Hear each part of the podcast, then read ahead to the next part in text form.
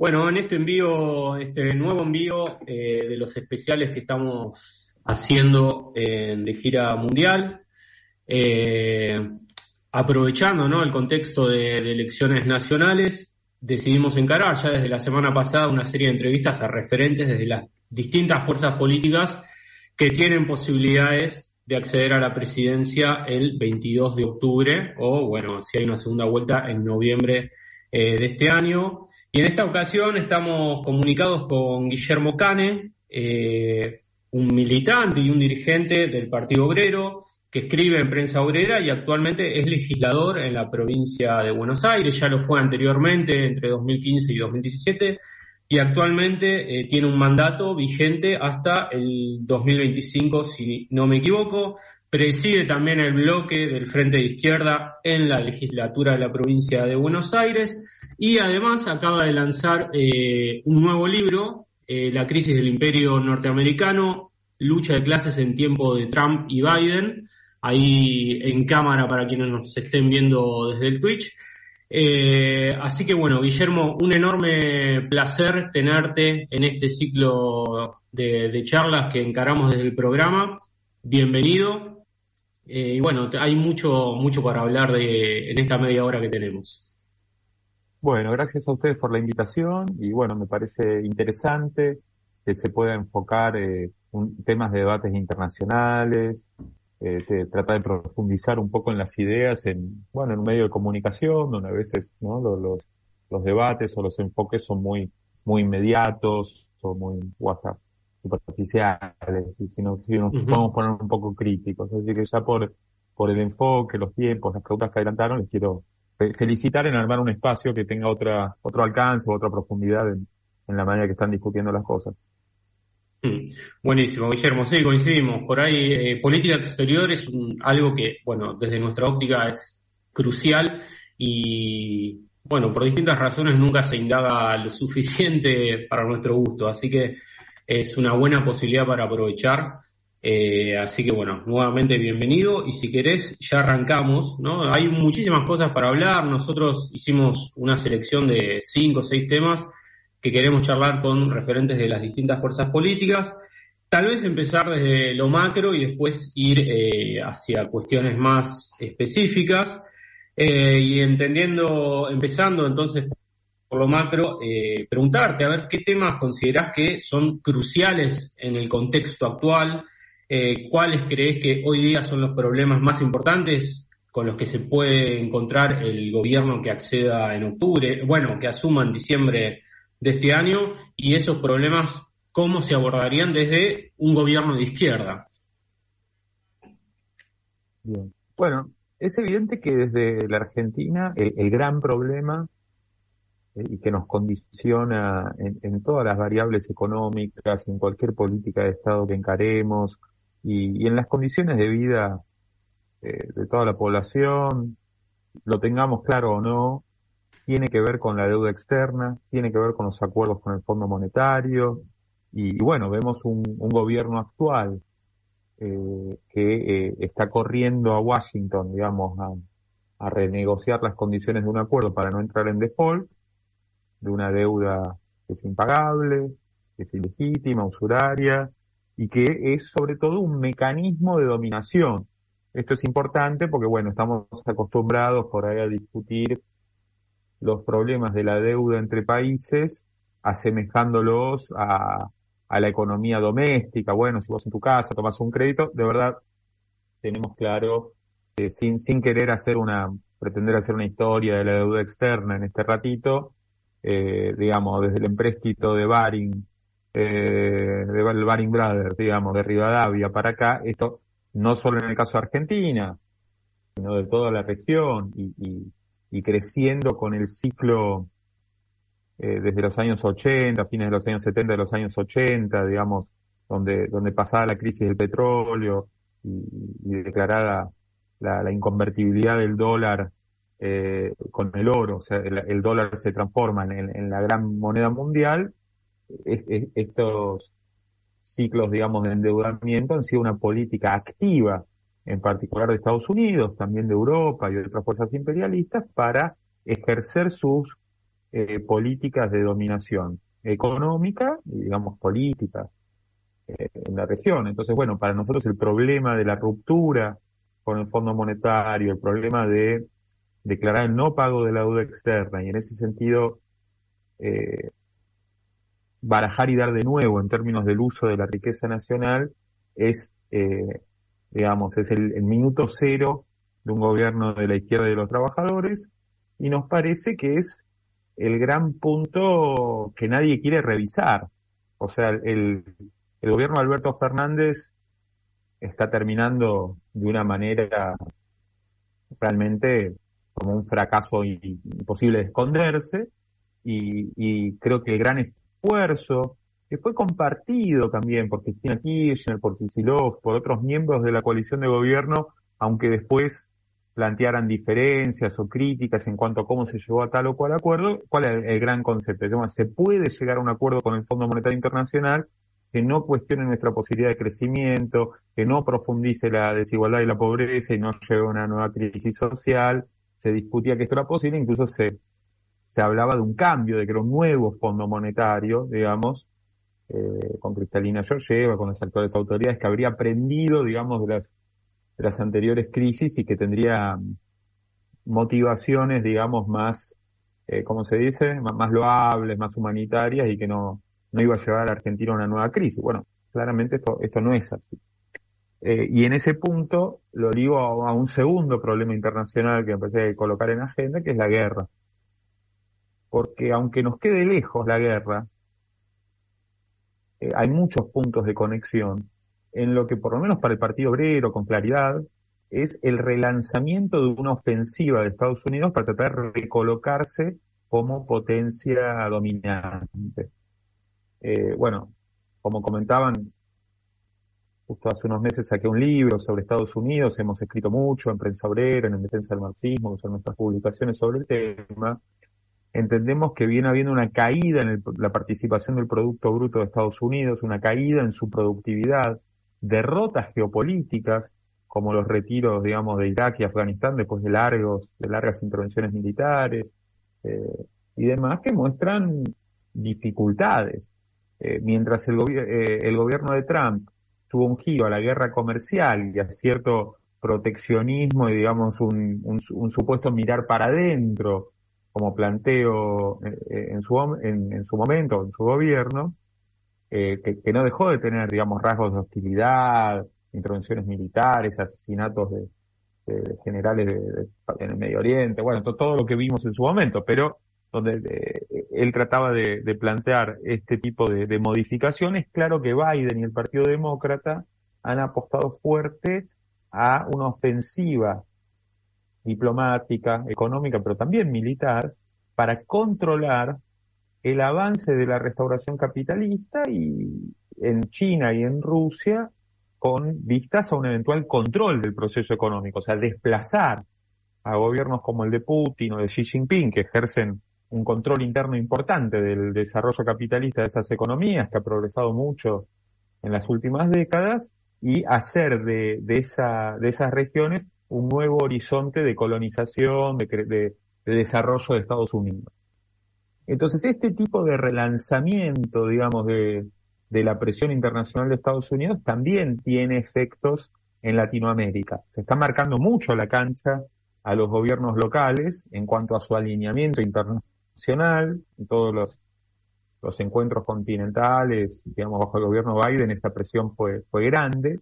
Y me parece que el final del gobierno de Alberto Fernández marcó mucho cómo la dependencia del Fondo Monetario y en particular de la administración de, de Biden para el visto bueno a los, eh, digamos, a los sucesivos eh, pagos del Fondo Monetario, eh, hace, digamos, que, que la presión sobre los recursos naturales, los negocios, eh, y el alineamiento internacional de Argentina,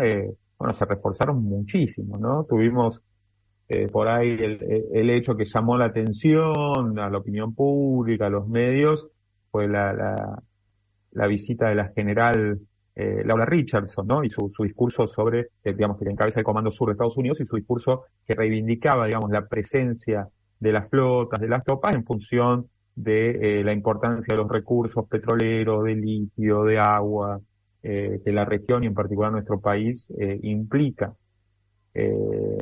Así que bueno, esto vemos nosotros, o sea, vemos que hay una guerra que para el Partido Obrero es una guerra imperialista, que tampoco vemos progresiva, digamos, del lado de Putin, eh, pero vemos que eh, se trata de presentar, digamos, al pobre, al pobre pueblo ucraniano como uno de los bandos, cuando de verdad lo que está viendo es, una guerra que eh, por ahí empezó como por procuración, o sea, usando tropa ucraniana para una guerra de la OTAN, y que crecientemente en términos de la operación de drones, de las bases, de la logística, de personal de espionaje, de, digamos, ¿cómo se llama? De entre entrenadores eh, militares y demás, eh, hay una presencia directa de la OTAN en la, eh, en la zona, ¿no? Entonces, esto, vemos, vemos que es, muy importante para, para nosotros la posición frente a esto, la necesidad de un movimiento internacional que denuncie esta guerra y entender que no es una realidad distinta a la que vive Latinoamérica, donde por ahí estamos muy lejos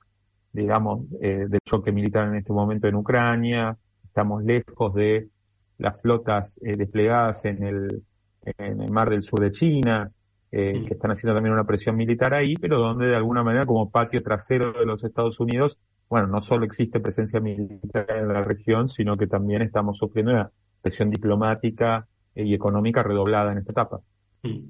Clarísimo, Guillermo. Esto naturalmente nos lleva a lo segundo que queríamos conversar, que un poco ya estás comentando,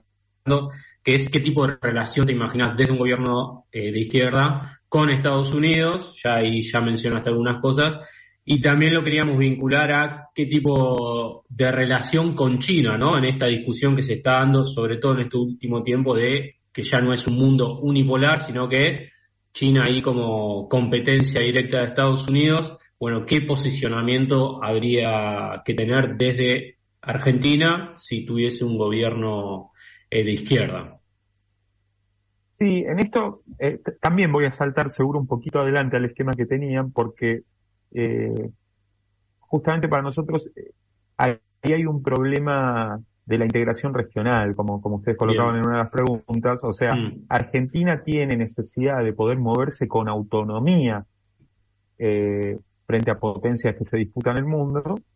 pero bueno, tenemos a favor que ese no es solo nuestro problema, ¿no? Sino que eh, es el problema que comparten por lo pronto todos los países de América Latina. Entonces, mm. nosotros tenemos que hacer un balance de, de, los fracasos en los anuncios de integración regional de parte de los gobiernos de lo que nosotros llamamos, digamos, los nacionalismos burgueses, o sea, los de gobiernos que que representan a las clases dirigentes locales, eh, que han hablado de integración regional, UNASUR, eh, Mercosur, ALBA, bueno, en sus distintas variantes, pero donde las peleas internas e incluso las posibilidades de em, pivotear en relaciones con Europa, con Estados Unidos, las relaciones eh, con China y Rusia vía los BRICS y demás, en cada uno de los países independientemente han sido colocadas por encima de un cuadro de unidad, digamos, de América Latina. Y mm. esto lo vemos eh, eh, permanentemente. Eh, entonces, bueno, nos parece que un gobierno de la izquierda, de los trabajadores en Argentina, tendría que tener la estrategia de una unidad socialista de América Latina, o sea, de la posibilidad de cortar,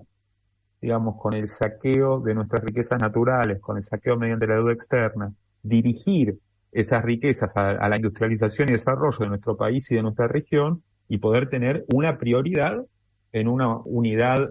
económica en la región que claro que no eh, puede despreciar relaciones económicas con ningún país del mundo en términos comerciales y demás, pero que eh, tendría un fortalecimiento eh, central desde una autonomía y una integración regional. Clarísimo. Eh, entonces, me imagino la, mirada que tenés de la integración regional actual eh, eh, es bastante crítica, sí, Es una frustración. Claro. una frustración, digamos. Una integración ahí vos, decías, ¿no? Una integración desde una burguesía, digamos, no, no, no es una integración de, los pueblos. Y ahí te quería preguntar qué hacer, por ejemplo, con una entidad como Mercosur, que nombro Mercosur porque es en tiempo, ¿no? Es la, por lo menos de donde estamos, la que más tiempo lleva de existencia. Eh, sí, ¿cómo, pensás que habría que abordar institucionalmente algo, una entidad como Mercosur? Fortalecerla desde otros ámbitos, eh, que desaparezca y crear otra otra instancia de integración alternativa, eh, qué hacer con las otras instancias de integración que existen, que, por, que, existen, digamos, eh, con un rango mucho menor que Mercosur, pienso en CELAC o en lo que en su momento fue ALBA, por más que Argentina no está incluida, eh, ¿cómo encararías o cómo encararía un gobierno de izquierda el tema de la integración desde una óptica más institucional? ¿Qué pensás al respecto? Sí, sí, digamos, es cierto que el Mercosur tiene, tiene una prolongación, también es cierto que está virtualmente frisado o, o relativizado en su alcance, aunque, bueno, en términos de, de, ciertos acuerdos, de circulación de personas, de bienes y demás, tiene, sigue teniendo efectos prácticos, mm. mientras que los mientras que los que no, no, no pasaron de una como se dice, una expresión de voluntad política, el grupo un anuncio, no, no, no, se han materializado. Eh, sí, nosotros no, no tomaríamos ninguna medida que dificulte el acceso, la posibilidad de viajar o las relaciones entre los países que ya integran el Mercosur, mm. eh, pero eh, somos partidarios de reemplazarlo por una integración eh, política, económica y social común que entendemos que tiene que estar signada en el desarrollo de los intereses de la población trabajadora y de una independencia frente a las grandes potencias del mundo en términos económicos, cuando, como te decía, tenemos grandes particularidades y diferencias entre los países de Latinoamérica, pero tenemos también una historia común en términos de eh, el sometimiento y, y, el impacto en el desarrollo de nuestra historia, en términos de las dificultades el desarrollo económico, industrial, científico, eh, de atender las necesidades de nuestra población, que para nosotros tiene que ver mm. con el rol que han jugado España, Inglaterra, Estados Unidos en distintas etapas de nuestro desarrollo histórico. Eh, en el mm. caso de Argentina, y bueno, bastante en común con gran parte de la región, eso de la historia, obviamente, de Brasil con Portugal y, mm. lo, lo, que todos conocemos. Entonces vemos en eso que hay una matriz común y que hay una necesidad común de que esa integración tenga que ver con un salto en autonomía, en plantarse y en poder volcar a un desarrollo eh, regional nuestras riquezas. Ahí está, clarísimo. ¿Y qué mirada? Pues, te, pongo un, tema para, meternos, ya que quedó ahí. Por ejemplo, se habla mucho y ha sido un punto incluso de, relativa unidad entre el gobierno actual y distintos sectores opositores, la gran oportunidad que representa el litio. Claro. Eh, y bueno, vale también obviamente para el petróleo, para el gas, para otras riquezas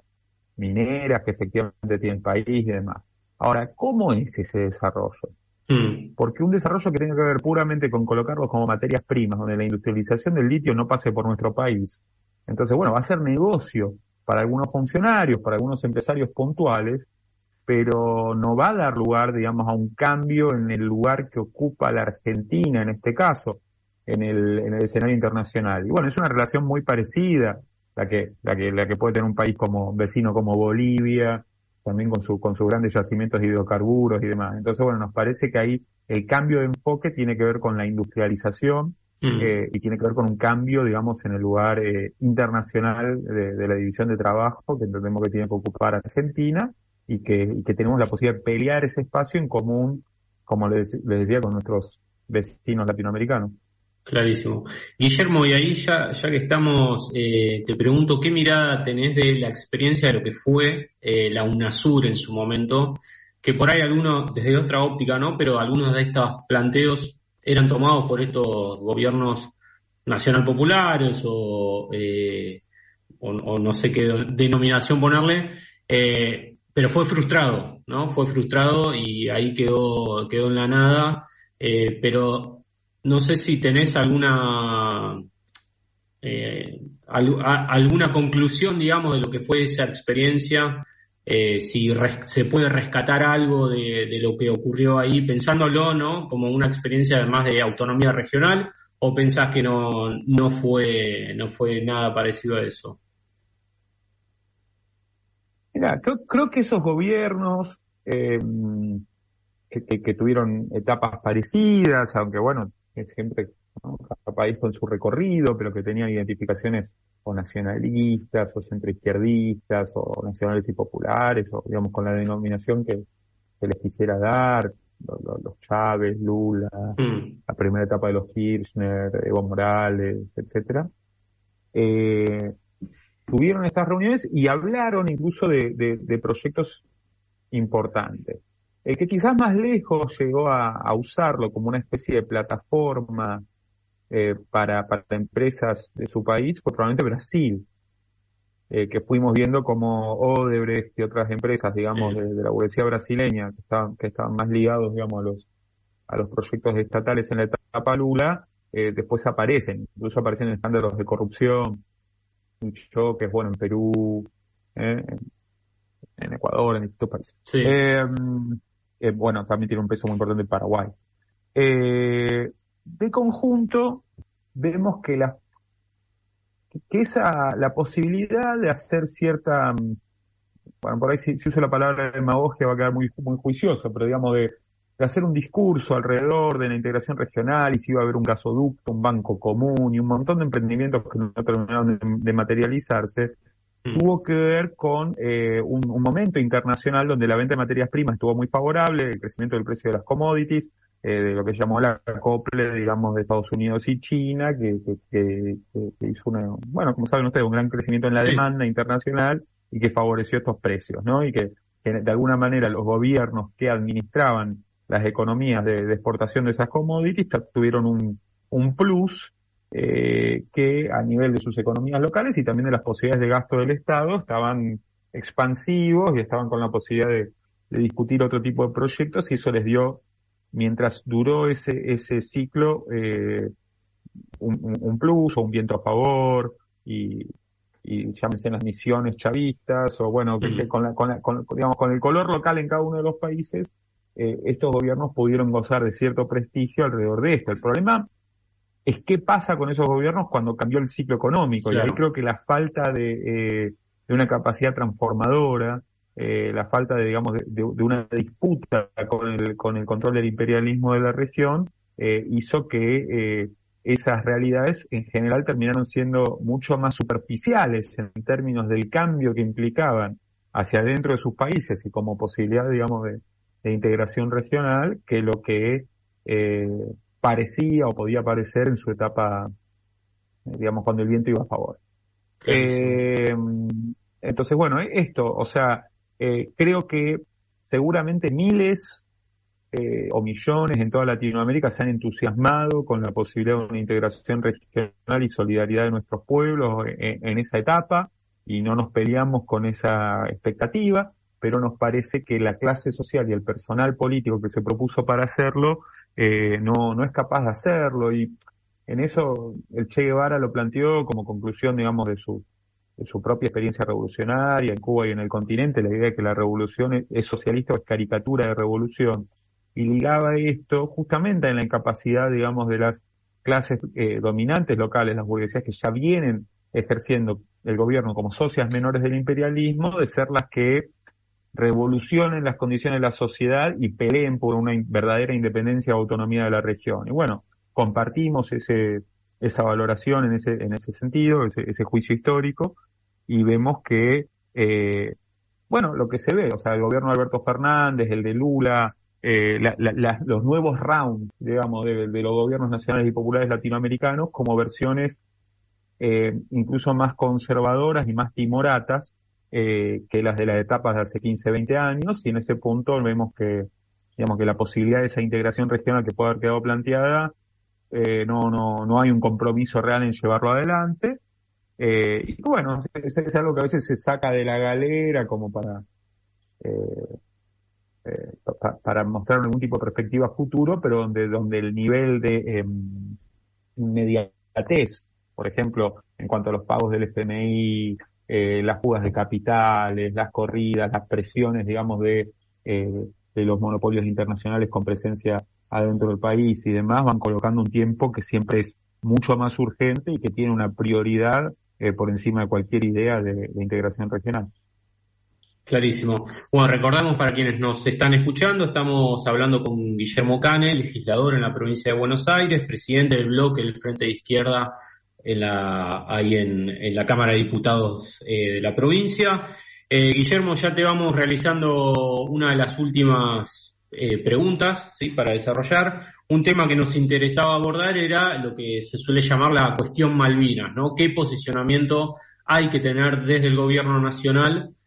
sobre el reclamo de soberanía en Malvinas, si pensás que lo que se viene haciendo está bien, está mal y que eh, cómo debería plantarse un gobierno argentino eh, en un futuro a partir de diciembre.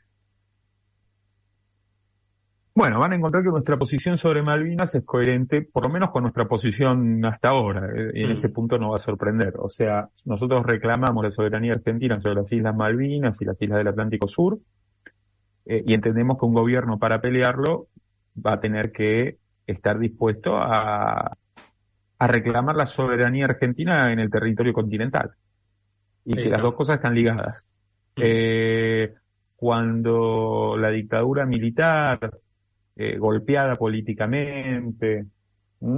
eh, por, por, por, una huelga general, eh, por el crecimiento de, los, de las movilizaciones de derechos humanos, hizo digamos, declaró, declaró la guerra a Inglaterra, ocupó, ocupó las Islas Malvinas, no fue parte de una política antiimperialista, una política de, soberanía nacional, sino que fue una aventura, fue espasmódico,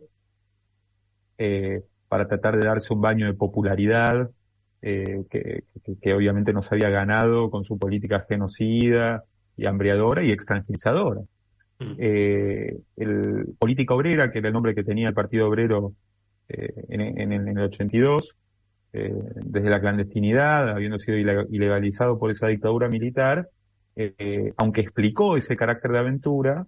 reivindicó sí la soberanía argentina sobre las Malvinas, llamando la atención de que ese gobierno militar no iba a tomar las, las, condiciones de,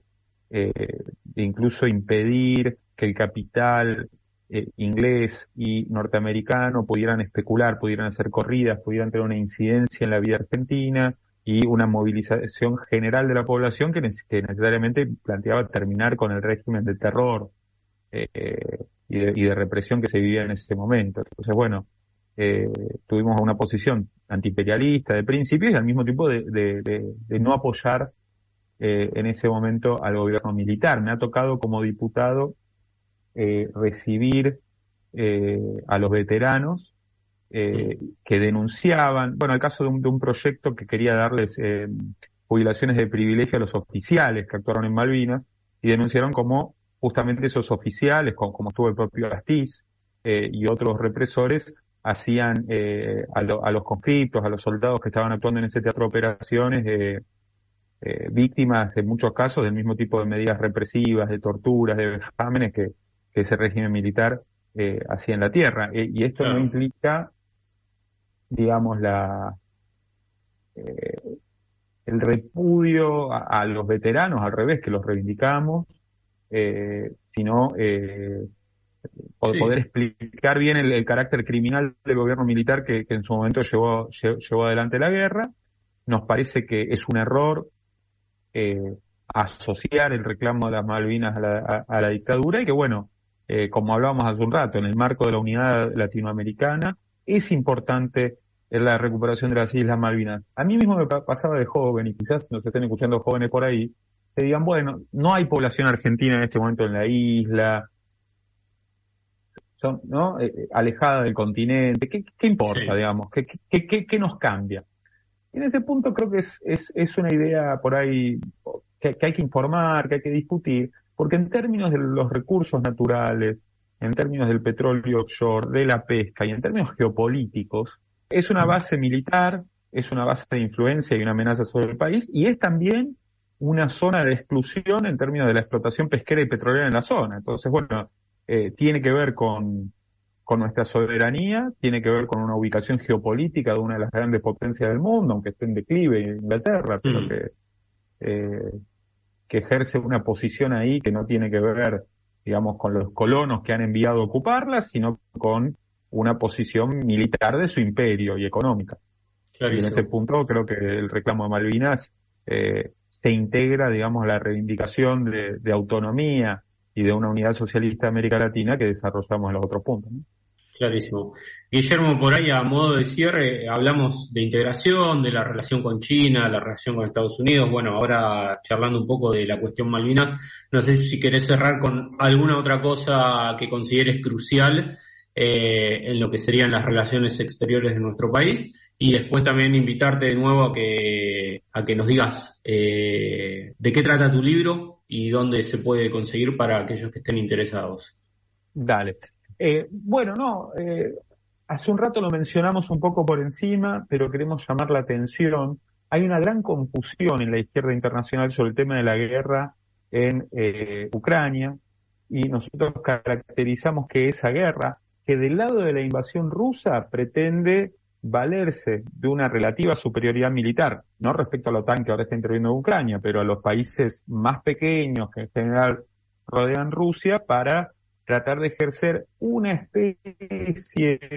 eh, de tutela política o de dominación basada en esa superioridad militar. Eso es reaccionario, lo rechazamos y evidentemente la invasión de Putin eh, de Ucrania eh, tuvo una torpeza que es que ha hecho que esta guerra, absolutamente dominada por la OTAN, sea la más popular o en apariencia democrática de las operaciones militares eh, por Estados Unidos en muchas décadas. Ahora, esto no quita que el avance de la OTAN en la región eh, sea, digamos, lo que disparó la presencia, la presencia militar o el choque militar eh, que está viendo.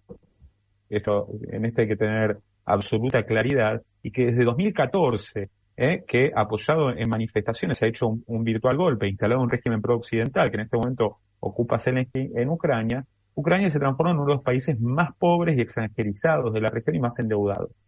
Entonces, eh, no, no asistimos a una, a una guerra de defensa nacional, sino que se está peleando una guerra para hacer avanzar la OTAN en Ucrania y sobre las, y sobre las fronteras rusas en este caso. Nos parece una guerra reaccionaria y bueno, venimos trabajando eh, en tratar de hacer un frente en la izquierda internacional para colocar una movilización popular contra esta guerra. Lógicamente a nosotros nos queda lejos, pero como decíamos, nos parece parte de movimientos militares y políticos que también afectan la región y obviamente es un problema de principios. En ese punto me tocó ser delegado eh, de parte del Partido Obrero en una conferencia de muchos sectores de izquierda en Milán el mes pasado, donde abogamos por acciones de frente único frente a la guerra, por ejemplo, con sectores de la izquierda italiana que en octubre van a estar eh, marchando a la base de Gedi, una base de la Fuerza Aérea Italiana y de la OTAN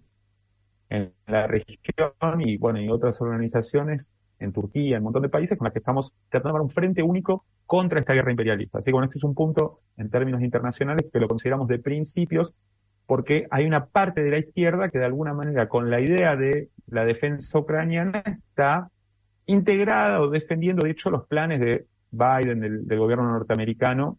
en este caso para la colonización de Rusia, eh, y nos parece que eso, bueno, tiene un sesgo muy negativo a las posibilidades del desarrollo de una izquierda independiente del mundo. Por último, mencionábamos al principio,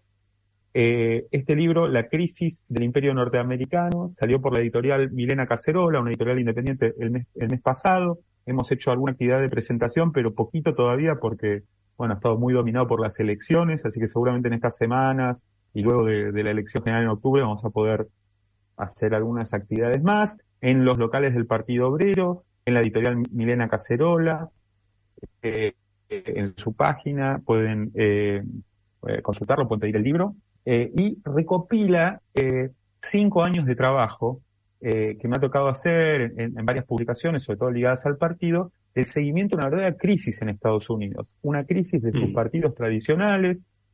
una crisis que también tuvo una intervención de masas muy importantes en las rebeliones contra eh, la brutalidad policial y en particular el asesinato de George Floyd, una virtual rebelión, en la formación de una eh, política de ultraderecha alrededor de Trump, lo cual nos puede interesar para entender también la situación en países como Argentina con esta elección de Javier Milei. Eh, tenemos testimonios de participantes en las rebeliones populares y todo un estudio de una etapa de Trump a Biden que ha sido de las más movidas, de las más traumáticas en la historia de Estados Unidos y que tienen que ver con esta dificultad que hablamos hoy para ejercer su dominio del mundo. Así que bueno, a los que les interesen estos temas, eh, por ahí pueden eh, interesarse en este libro y nos dan su opinión eh, y, podemos armar un debate también sobre eso. Ahí está, súper interesante, Guillermo. Estaremos al pendiente de cualquier presentación. Te agradecemos enormemente todo el tiempo que nos brindaste. Y bueno, un gusto haber charlado con vos. Hasta la próxima. Bueno, igualmente un gusto y eh, hasta la próxima. Gracias, Guillermo. Un abrazo grande.